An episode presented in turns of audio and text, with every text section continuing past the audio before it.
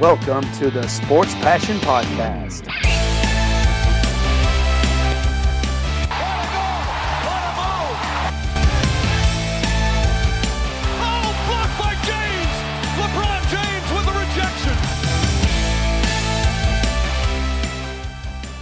Your host, Lars Marendorf.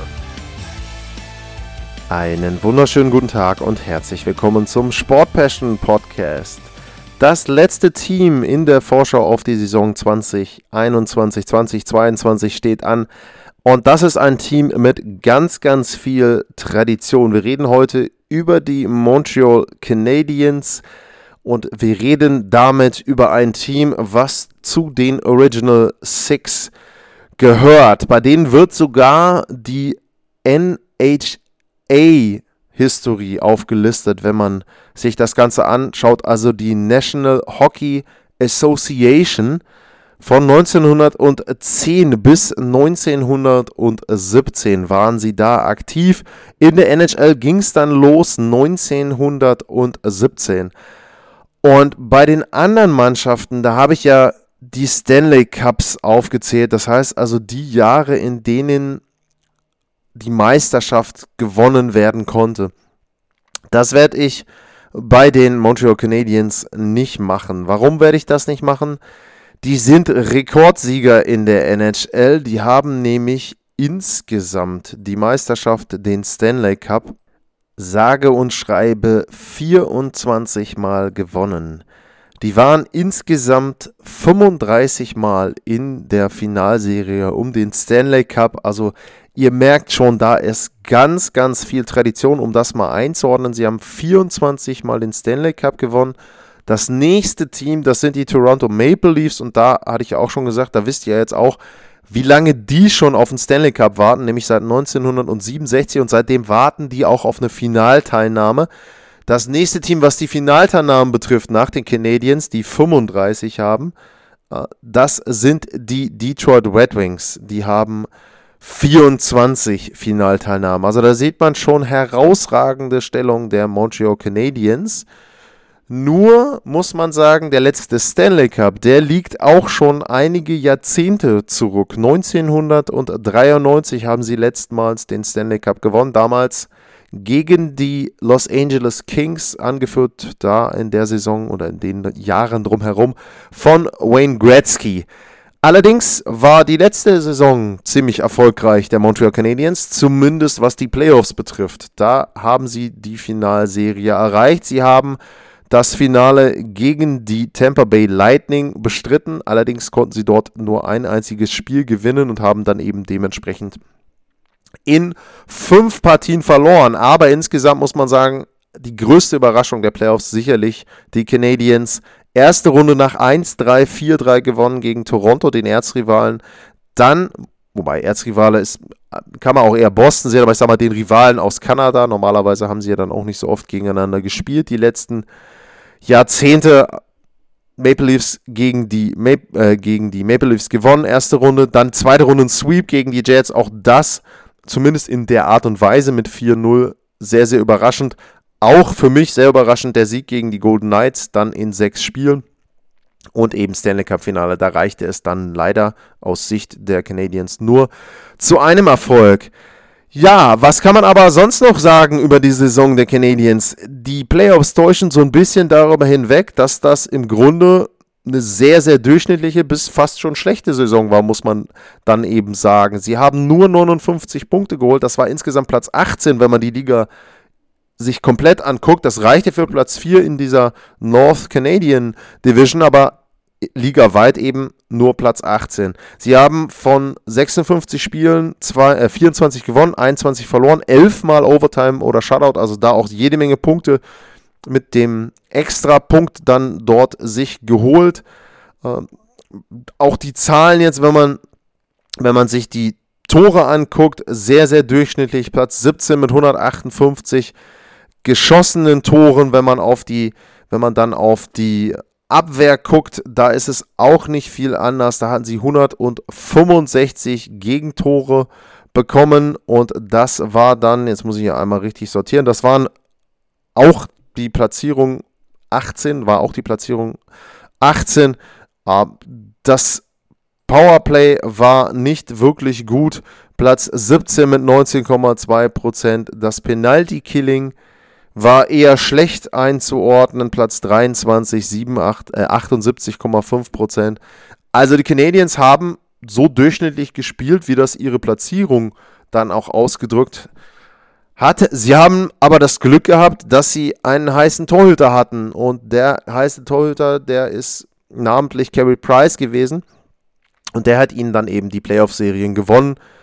Und ansonsten wäre es, wie gesagt, für mich eine enttäuschende Saison gewesen in Montreal, aber auch entsprechend, glaube ich jedenfalls, da nehme ich ein bisschen was vorweg, was jetzt auch die Prognosen betrifft, der Leistungsfähigkeit dieser Mannschaft. Ich halte die für ein durchschnittliches Team, das schon mal an dieser Stelle gesagt. Aber ja, was gibt es sonst noch zur letzten Saison zu sagen? Wie gesagt, die reguläre Saison und die Playoffs sind zwei vollkommen unterschiedlich zu bewertende Spielzeiten gewesen wenn man dann auch guckt, ähm, auch da wieder bei den Advanced Metrics, da sah es bei den Canadiens sogar besser aus, wenn man bei 5 gegen 5 guckt, den Corsi-Wert. Also da hatten sie eine, den zweitbesten Wert hinter, den, hinter der Colorado Avalanche. Also das schon, schon ein bisschen überraschend, aber ja, ansonsten bei den Torchancen geht es dann auch schon wieder ein bisschen bergab, Platz 12. Also, wie gesagt, ähm, die Canadiens sind in den Playoffs heiß gelaufen, haben da sehr, sehr gut funktioniert, dann nach, der, nach dem Serienrückstand von 1 zu 3 gegen den Toronto Maple Leafs. Aber ansonsten war das eben letztes Jahr nicht viel. Und was sie im Sommer dann gemacht haben, um aus diesem nicht viel vielleicht ein bisschen mehr zu machen, das hört ihr gleich nach einer kurzen Pause.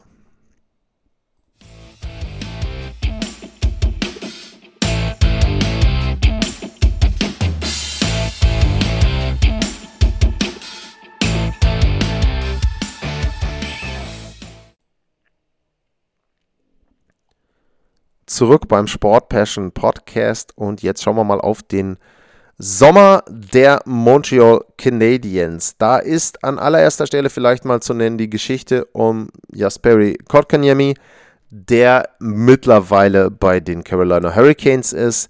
Das ist eine Geschichte, die ein paar Jahre zurückgeht. Da haben die Canadiens ein Offersheet gemacht für Sebastian Au. Das habe ich schon auch in ein paar Folgen erwähnt. Das hat man sich in Carolina einfach mal schnell ins Notizbuch reingeschrieben, dass das im Prinzip ein Versuch war, den Owner dort bloßzustellen. Und das hat nicht geklappt, damals nicht. Und jetzt hat Carolina so ein bisschen Revanche genommen und hat dann eben Kotkaniemi einen Offersheet gemacht, also ein Angebot gemacht, ein Vertragsangebot. Da sind die Canadiens nicht gleichgezogen, was aber nicht heißt, dass der Spieler komplett weg ist, sondern dafür haben sie einen Erst- und Drittrunden-Pick bekommen. Den Erst- und Drittrunden-Pick haben sie direkt in ein Paket gepackt, haben, den, haben dieses Paket dann in die Wüste geschickt nach Arizona und dafür haben sie Christian Dvorak bekommen, also haben sich dann da eben einen anderen Spieler geholt, also im Prinzip ein Tauschgeschäft, Kolkaniemi gegen Dvorak mit ein bisschen Rahmenbedingungen drumherum. Ansonsten, wer ist noch gegangen außer Konkaniemi? Ähm, Thomas Tatar ist gegangen, hat in den Playoffs nicht gespielt. Jemand, der eher so für die reguläre Saison dort gebraucht wurde. Und ganz wichtig, Philip Deneau ist gegangen. Komme ich gleich noch zu, warum das ganz wichtig ist. Ansonsten, wen haben sie geholt? David Savard, Dvorak habe ich erwähnt, Mike Hoffman und Matthew Perot. Dann muss man natürlich dazu sagen, das ist leider aus Sicht der Canadiens nicht alles. Das ist so die Bilanz gewesen von dem, was zwischen den Vereinen gelaufen ist, also Free Agent, Trades und so weiter. Es gibt aber noch zwei weitere Personalien, die man berücksichtigen muss, wenn man über die nächste Spielzeit der Canadiens reden möchte. Und da ist zum einen zu nennen Torhüter Carey Price. Carey Price ist jetzt im NHL PA Player Assistant Program und wird dort unterstützt und betreut. Seine Frau hat da auch ein finde ich, sehr, sehr schönen Post gemacht und da kann man nur unterschreiben, dass man dort die Familie unterstützen möchte, denn ich will gar nicht megamäßig spekulieren. Es scheint so zu sein, dass Carey Price einfach sehr, sehr viel Druck hatte die letzten Jahre, sehr, sehr viel Druck gespürt hat, dass er einfach ein bisschen Ruhe braucht, dass er Betreuung braucht, dass er jemanden braucht, medizinisch und psychologisch, der ihm dort hilft, diese Situation zu verarbeiten und eben wieder den Fokus zu bekommen, auch was auf, auf was auch immer, ob es dann Eishockey ist, ist glaube ich zweitrangig, sondern es geht darum, dass Carey Price insgesamt wieder gesund wird und dementsprechend glaube ich, dass er ja, jetzt erstmal länger braucht, um diese wahrscheinlich mentalen, also so hundertprozentig genau hat man das ja auch dort nicht äh, bekannt gegeben, wahrscheinlich mentalen Probleme dort zu lösen. Alles Gute dafür. Also Carey Price immer ein, finde ich, sehr, sehr sympathischer und auch sehr, sehr guter Eishockeyspieler natürlich. Da einfach alles Gute für ihn. Und da hoffe ich eben, dass er dort das Ganze möglichst schnell wieder in den Griff bekommt. Das heißt aber für die Canadiens, die wissen nicht, wann Carey Price wiederkommt, wann der in irgendeiner Form wieder überhaupt spielen kann. Das ist Personalie Nummer 1. Personalie Nummer 2, die ist schon etwas länger bekannt. Shea Weber, der Kapitän und auch der Kern der Abwehr, hat gesagt, er möchte auch eine Saison zumindest erstmal aussetzen möchte anfangs der Saison nicht spielen, weil er sich einfach körperlich erholen möchte. Und der scheint den ganzen letzten Jahren dort auch irgendwie Tribut zollen zu müssen, dass er eben körperlich so angeschlagen ist, dass er nicht in der Lage ist, die Saison dort zu beginnen. Das ist natürlich bekannt, das weiß man von allen möglichen Eishockeyspielern. Ich habe es zum Beispiel beim Victor Hetman genannt. Es gab früher auch diverse Beispiele, wo Spieler verletzt waren, auch in den Playoffs verletzt gespielt haben. Es kommt ja dann immer raus nach den Playoffs, wer war denn verletzt, wer konnte warum, wie nicht spielen. Und dazu gehörte eben auch Shea Weber, der hat jetzt erklärt, er will die Saison erstmal pausieren, weiß man auch noch nicht genau, wann und ob der überhaupt wieder eingreift. Der ist jetzt 36 Jahre alt. Das kann halt auch heißen, dass der sein Karriereende irgendwann bekannt gibt. Jeff Petrie zum Beispiel war auch noch jemand, der ist ja im letzten Jahr auch ausgefallen, kam dann zurück mit diesen roten Augen, wo er dann auch irgendwie Probleme noch mit hatte. Also auch da wieder eine Situation, ähm, die Canadiens eben auch dort angeschlagene Spieler. Man sieht eben, was auch es für physische Qualitäten dann braucht und auch Bedingungen braucht, um überhaupt erfolgreich sein zu können in den Playoffs. Also ja, die Canadiens haben da eben jetzt zwei Spieler, zwei Kernspieler, die sie verlieren. Ich sage jetzt mal, in der regulären Saison ist das mit Carey Price gar nicht mal so schlimm, weil er in der regulären Saison die letzten Jahre auch nicht so besonders gut gespielt hat. Da hatten die Canadiens letztes Jahr mit Jake Allen einen guten Backup, eine gute Ergänzung. 29 Spiele hat er immerhin gemacht letztes Jahr auch recht ordentlich gespielt. Nur es ist halt schon was anderes, ob du eine Ergänzung bist und mit Carey Price 1A, 1B machst oder ob du dann wirklich der Torhüter bist, der dort die Hauptverantwortung hat. Aber das ist jetzt so. Ansonsten steht da nur Samuel Montembeau in der Liste der Torhüter, der ist 24 Jahre alt. Das heißt also, die Hauptlast wird wahrscheinlich Jake Allen tragen. Ja, dann habe ich Deno erwähnt und habe auch die anderen Zugänge und Abgänge dort erwähnt und was das jetzt konkret heißt, wie man sich dann auch das Ganze auf dem Eis vorstellen muss, was die Canadiens betrifft. Das hört ihr gleich, die zweite Pause und dann geht's weiter mit den Montreal Canadiens.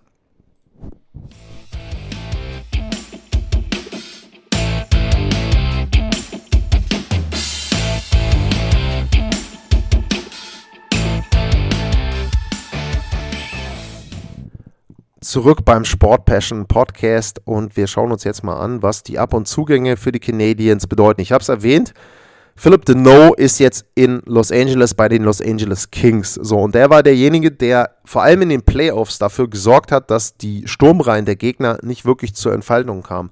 Der hat sehr, sehr gut die gegnerischen Torjäger dort ausgeschaltet. Zum Beispiel gegen Toronto, sagen wir mal mit Matthews. Natürlich erleichtert, weil eben Tavares nicht mehr da war, die andere Reihe. Aber das war zum Beispiel jemand, wo er wirklich, wirklich gut dort dann eben seine Leistung bringen konnte. Gegen die Golden Knights, die Top-Stürmer. Er hat es auch gegen Tampa versucht, das hat natürlich nicht so gut funktioniert. Aber das war auf jeden Fall jemand, der als defensiver Stürmer dort sehr, sehr viel und sehr, sehr gute Arbeit geleistet hat. Der ist jetzt weg. So, dann Petrie, äh, nicht Petrie, äh, Shea Weber habe ich erwähnt. So, für den kann man jetzt sagen, okay, da hat man jetzt mit David Savard schon eine gute Ergänzung, aber auch das natürlich eine Qualitätsstufe unten drunter, würde ich ganz einfach sagen. Savard ist jetzt jemand, der hat den Stanley Cup gewonnen, also interessanterweise eben dann aus Tampa zu den Canadiens gewechselt. Der Vertrag lief aus, Tampa konnte sich ihn nicht leisten und jetzt hat er eben dann in Montreal unterschrieben. Ähm, ich muss auch sagen, Vertrag finde ich okay. Der hat vier Jahre, dreieinhalb Millionen. Das ist wirklich ein guter Deal, finde ich. Aber wie gesagt, das ist kein Shea Weber und ist schon kein Shea Weber in Topform. Auch da muss man eben dann gucken, wie viel von dem, was durch Shea Weber verloren geht, kann er überhaupt ersetzen. Was gibt es noch zu sagen bei den Canadiens? Wenn man das Ganze mal ein bisschen systematisch und nach Mannschaftsteil aufgedröselt sich anschaut, dann sieht man eben, die Abwehr ist okay. Ähm, Joel Edmondson, Jeff Petrie als erstes Paar, ähm, Romanov, Savard vielleicht als zweites, Ben Sherrod und Kulak als drittes. Das ist gar nicht mal so schlecht, so insgesamt wirklich durchgehend okay besetzt. Da ist nichts, was wirklich richtig abfällt, aber eben auch kein sehr überragender Spieler und auch da eben vielleicht auch nicht so, ich meine, Petrie ja, aber auch nicht mehr so dieser wirklich modernere Typ von Verteidiger, den man an, bei anderen Vereinen noch hat. Das ist Durchschnitt, ganz einfach, finde ich. Dann muss man eben gucken, vorne in den ersten Reihen. So, jetzt habe ich gesagt, The No ist weg.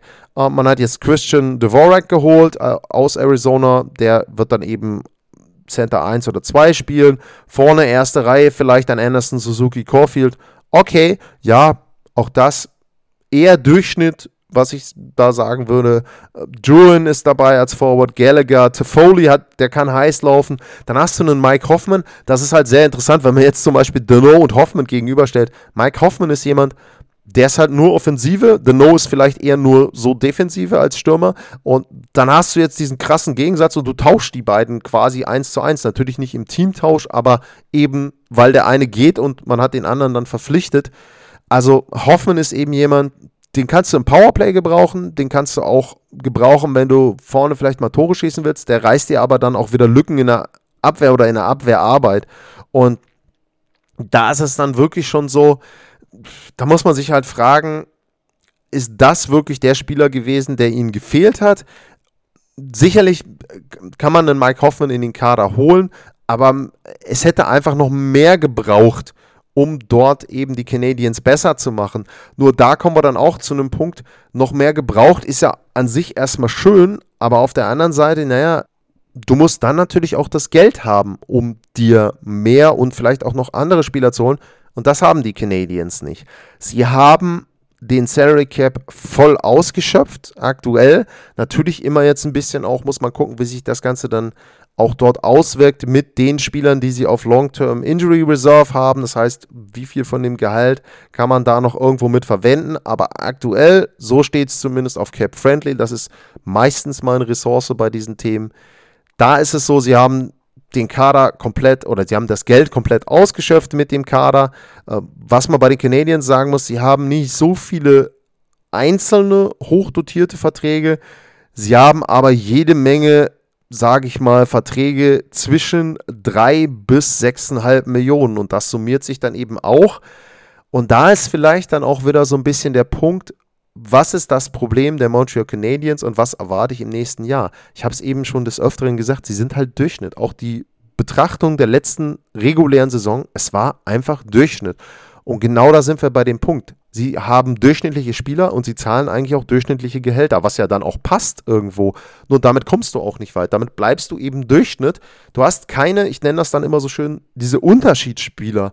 Du hast auch keine, wo ich jetzt sage, ja, das sind jetzt super Allstars. Das sind auch Spieler, die gucke ich mir gerne an. Natürlich haben sie Spieler, wo man sagen kann, da kann immer mal eine super Aktion bei rauskommen. Foley habe ich erwähnt, zum Beispiel manchmal Anderson, manchmal ähm, einen Druin Amia, ähm, äh, Nick Suzuki, wirklich sympathisch. Auch Jungs, die schaue ich mir auch gerne an. Jeff Petrie kann auch mit dabei sein.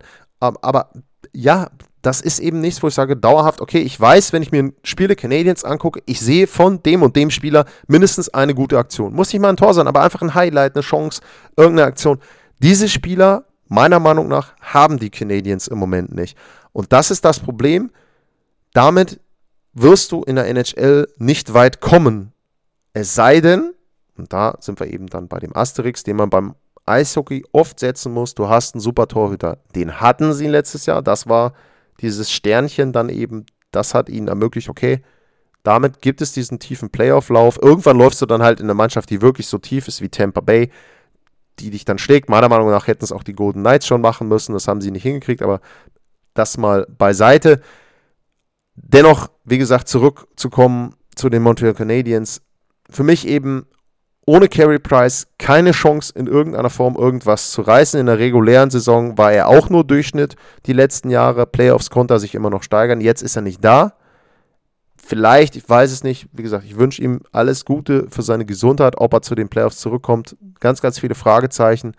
Und dementsprechend glaube ich, das wird eine Saison, die sehr enttäuschend wird für die Fans von Montreal, wenn die sich nicht klar darüber sind, dass das letztes Jahr einfach ein super Lauf war und dass sie da, in Nordamerika sagt man Lightning in a Bottle, also sie haben einfach wirklich da ja so eine Zauberformel gefunden, will ich es mal so ein bisschen frei übersetzen, mit der sie durch die Playoffs geflogen sind. Und das wird im nächsten Jahr aller Wahrscheinlichkeit nach nicht passieren ich glaube auch in der regulären Saison wird es ganz, ganz schwer, wenn ich da nochmal gucke, jetzt eben entsprechend abschließend auf die Division. Ich hatte es schon erwähnt, meine Top 4 in der Division sind aller Wahrscheinlichkeit nach Tampa, Boston, Florida und Toronto. Natürlich kann man jetzt sagen, als Fünfter könntest du theoretisch irgendwie noch in die Playoffs mit reinkommen, weil du dort eben dann ja den Wildcard-Platz belegst ich glaube da nicht so richtig dran, denn wie gesagt, letztes Jahr haben sie Platz 18 belegt, was die Punkte betrifft, sind nur reingerutscht, weil es dieses andere Division-System gab mit vier Mannschaften aus jeder Division, die die Playoffs erreicht haben. Das gibt es dieses Jahr nicht und dementsprechend glaube ich nicht, dass die Montreal Canadiens Playoffs spielen werden. Es sei denn, es passiert irgendwas ganz Besonderes und Carey Price kommt irgendwie zur Hälfte der Saison zurück und kann dann seinen Playoff-Lauf in der regulären Saison wiederholen. Das war Folge 32, das war Team 32 in den Vorschau-Sendungen auf die Saison 2021, 2022. Es hat mir persönlich sehr, sehr viel Spaß gemacht, das Ganze euch so vorzustellen. Wie gesagt, wie immer, Lars-Mar. Ich freue mich über Feedback. Ich freue mich natürlich auch vor allem darüber, wenn ihr die Sendung hört, wenn ihr die Sendung abonniert, wenn ihr die Sendung bewertet. Auch da nochmal, auch an dieser Stelle vielen, vielen Dank an diejenigen, die das gemacht haben. Und ansonsten, wie immer, wenn ihr Anregungen, Fragen, Wünsche habt für die reguläre Saison, gerne melden. Und bis dahin, bleibt gesund. Vielen Dank fürs Zuhören. Ciao. Sportliche Grüße. Das war's, euer Lars.